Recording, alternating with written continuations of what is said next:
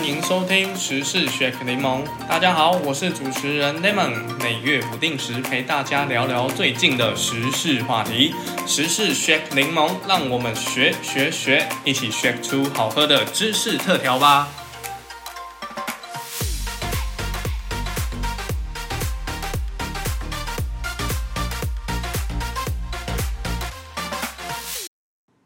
最近炒得沸沸扬扬的高端国产疫苗啊，解盲成功，但还是很多的民众不敢施打，有这么恐怖吗？我们今天啊，就以技术面来谈谈这次单元蛋白疫苗是什么吧。次单元蛋白疫苗到底是什么？是新的技术吗？其实并不是哦。我们就先从疫苗的发展开始说起。一九八零年代以前啊，疫苗主要分为两大门派，一派为活病毒派，另外一派为死病毒派。活病毒啊，顾名思义就是活的，它将病毒打得半死不活、奄奄一息，然后将这个病毒注入你的体内，让他们真的来入侵我们的身体。我们的抗体啊，就能去打这些剩半条血的怪兽，练功升等。等到啊，未来遇到这健康状态的病毒，就能用专门对抗这种病毒的绝学。因为啊，是真的入侵，所以效果是特别的好啊。而另外一个门派啊，就是死病毒派。死病毒啊，顾名思义就是死掉的病毒。我们将这死掉病毒的尸体注进我们的体内，然后让免疫系统来研究它，产生对抗它的抗体。但是啊，死病毒毕竟已经死了嘛，没有办法在身体里做出什么入侵细胞啊或者局部发炎的反应，所以啊，免疫系统对于它不会那么有警觉心，所以效果不是特别的好，也必须常常啊短时间的注射很多次来维持它的抗体。上面这两大门派听起来没什么大问题，但啊，后来一九五五年发生一件十分可怕的事情。美国的卡特制药厂啊，当时在对抗小儿麻痹，他们生产的小儿麻痹疫苗啊，发现灭活不完全，导致了两百名的儿童瘫痪跟十名儿童的死亡，被称为卡特事件。因为这起事件啊，大家开始重新思考疫苗未来的方向。毕竟啊，不管是灭活的还是死病毒，都会有那种。没有灭活成功的可能，一旦真的发生啊，就是直接将这可怕的病毒注入你的体内，直接感染。你能想象吗？你把健康的 COVID-19 病毒注射进你的体内，哇，我光想就觉得毛骨悚然。那我们就来说说什么是次单元蛋白疫苗。次单元蛋白疫苗就是利用蛋白质的基因工程，将我们要的病毒基因送进，例如细菌啊、酵母菌啊或动植物的细胞里面，把这些细胞啊当成工厂，生产出蛋白质。而这蛋白质啊，最好是能够被免疫系统辨识的部分，例如啊病毒的抗原。而这生产出来的蛋白质啊，我们再加以纯化，制成一针一针的药剂，施打进我们的体内。在我们的第一集啊，有聊到 mRNA 的疫苗，就知道说啊，mRNA 疫苗是将设计图直接注射进我们的体内，而我们身体里的细胞接到这个设计图，就会去产生病毒可以被辨别的部分，就是所谓的抗原，来让我们的免疫系统学习。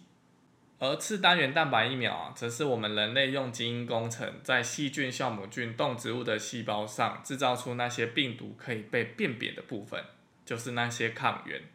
加以纯化注射进我们的体内，让免疫系统去学习。简单来说啊，mRNA 是注射设计图，而蛋白质疫苗啊，是直接将成品注射进我们的身体里。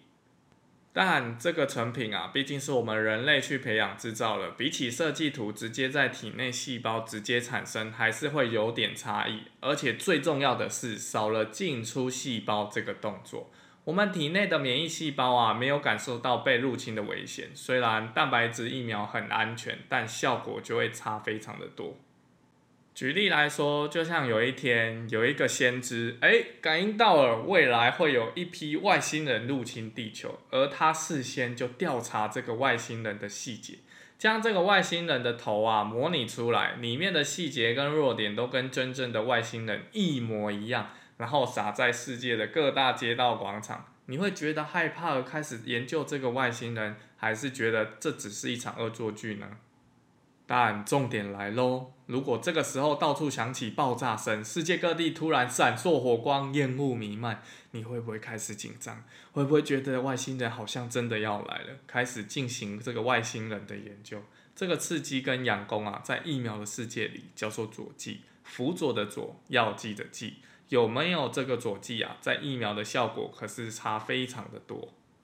佐剂这个概念啊，是源自于一九二四年的法国，在法国巴斯德研究所里面有个兽医叫做加顿斯拉蒙。诶，这个巴斯德研究所就是取名我们那个疫苗之父路易斯巴斯德。不知道的小伙伴啊，可以回去听听我们前面的集数，有详细的介绍第一支疫苗的起源哦。这个拉蒙啊，发现如果在生产白喉破伤风抗体的马匹。在注入这些消弱病毒毒素时，伤口突然化脓了，不小心发炎了，而这匹马儿生产的抗体就会非常的浓醇香。这时他就思考到，发炎作用对于抗体的产生扮演非常重要的角色。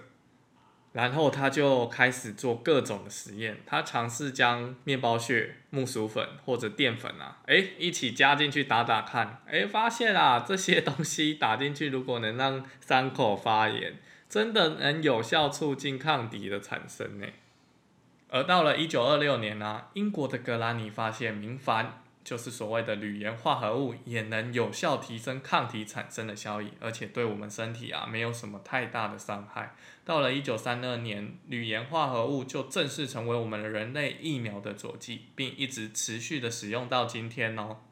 佐剂的作用啊，大概可以分为两种，第一种是刺激免疫系统，就像是局部的组织发炎啊，或者模仿病毒入侵的讯号。就像是上面讲的那些爆炸声光啊，或者烟幕，让整个免疫系统啊都紧张起来。第二种就是担任携带这些抗原的公车司机，帮助这些抗原啊能够适时适量的释放，或帮助白血球更快的吞噬抗原，分析病毒。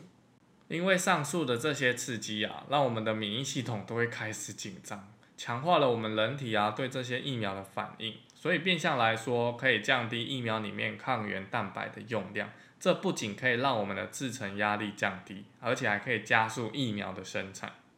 况且像是婴儿啊、老年人，他们的免疫系统尚未成熟或比较老化，对于疫苗的反应啊也比较薄弱。透过添加这个佐剂啊，可以将药剂变低，但效果一样顶呱呱，能够安全的提高疫苗对我们免疫系统的影响。目前啊，全球进度最快的次单元蛋白疫苗是美国的 Novavax，已经在六月十四完成了第三期临床试验喽，防护力啊高达了九十点四 percent，而且对于最近人心惶惶的英国变种也有八十九点七帕的保护力。这个疫苗啊，将在于第三季度美国申请紧急授权。因为美国这个 Novavax 是目前进度最快的次单元蛋白疫苗，所以我们这次就先借由 Novavax 的制造原理来更了解次单元蛋白疫苗吧。我们前面说到啊，蛋白质疫苗是我们人类利用基因工程在细胞里面制造出病毒的抗原，而 Novavax 啊就是将冠状病毒及蛋白的基因剪接进杆状病毒里面，再用这个杆状病毒去感染球形菌虫的卵巢细胞。原本球形菌虫啊是农业的一大害虫，摇身一变，直接变成我们对抗冠状病毒最大的伙伴。这个被感染的细胞啊，就会像工厂一样生产一批又一批的鸡蛋白。但接下来啊，就是 Novavax 与传统次单元蛋白疫苗最大的不同点哦，也是他们这次的创新技术。除了生产出纯化的肌蛋白外啊，Novavax 还制造出一颗颗人工的纳米小球。并将这些制造出来的肌蛋白啊，插在这些小球身上，形成一颗颗大小约三十到四十纳米、表面钉满肌蛋白的纳米粒子，看上去啊，更像一颗颗完整的病毒。而专家发现啊，这种模仿病毒原本样貌的手法，更能引起抗体的产生。除了厉害的小球啊，Novavax 还研发出新版本的佐剂，叫 Matrix M 佐剂。这个佐剂啊，主要成分是从皂树的树皮上面去提炼的，名字叫皂苷。皂呢，是因为在水中摇一摇会产生像肥皂一样的泡泡，持久不破。苷呢，是因为这个里面含有糖类。这个皂苷啊，同时带有亲水和疏水性，有天然清洁剂之称，也常被用在保健食品里面哦。这个皂苷呐，是属于刺激免疫系统型的佐剂，能够刺激体内的树突细胞。树突细胞啊，是一种白血球，在体内是扮演侦察兵的角色，能够将病毒或抗原啊，把它吃掉，然后滴滴滴滴分析里面的资讯，并将这个抗原资讯啊，告诉体内的 T 细胞。T 细胞收到消息跟这些资讯，就会前往战场歼灭病毒。Novavax 啊，将皂苷、胆固醇和磷脂质混合，组成了大小约四十纳米的粒子，作为 Matrix M 佐剂的系统，并在 COVID-19 的疫苗使用上啊，达成用更少的抗原获得相同强度免疫力的效果。简单来说啊，就是药剂减低了，但效果一样，对于人体的负担也更少了。讲完 Novavax 啊，我们就来聊聊高端疫苗的部分吧。相对于上述的 Novavax 疫苗啊，我国高端疫苗就比较朴实无华了。根据高端疫苗公司的论文啊，高端是将带有棘蛋白 DNA 的植体感染仓鼠的卵巢上皮细胞进行生产，产生那些病毒的棘蛋白抗原，以及啊使用美国新开发的 CPG 一零一八佐剂，再加上铝盐，能有效的引发第一型辅助型 T 细胞的反应。这个次单元蛋白疫苗啊，相对于 A Z 啊或 mRNA 来说是相对安全的，因为次单元蛋白疫苗非常的单纯，并没有什么基因进出细胞内制造抗原的动作，也少了进出细胞的这个举止，纯化的抗原啊都在细胞外面游荡。从我们 B 型肝炎行之有年的经验，应该都能了解，这已经是个安全的老技术了。而且这个纯化的棘蛋白啊，相对于 mRNA 来说十分的稳定，可以在摄氏二到八度之间进行保存和运送，和 mRNA 疫苗啊要在零下七十度来比，是十分容易保存的。刚刚讲了这么多次单元蛋白疫苗的优点啊，那有缺点吗？当然有，次单元蛋白疫苗最大的缺点就是开发时间很久啊。你想想啊，mRNA 跟腺病毒疫苗都是将设计图送进体内制造抗原。所以他们制造的流程跟目标啊，是到产生设计图就结束了。而次单元蛋白疫苗目标是在制造出抗原成品，所以说啊，这个时间是更久的。而且啊，次单元蛋白疫苗在进入量产的时候，容易因为制程放大而导致生产的进度缓慢。主要原因啊，在于细胞跟机器是完全不一样的，不是设定好就能产生品质一样优良的东西。细胞是活的，是会变化的。当产能放大的时候，整体的培养条件都会随之改变。例如养分供给啊、培养模式啊、培养基的溶氧量啊、酸碱值等等啊，在大规模培养的时候，都跟小量量产的时候差异极大，需要慢慢的调整，以确保抗原的品质。听完这次的资讯啊，应该有更了解次单元蛋白疫苗了吧？如果喜欢我们的节目，欢迎订阅、分享，并给我们五星评价，也欢迎大家留言给我们哦。那我们就下次再见啦，拜拜。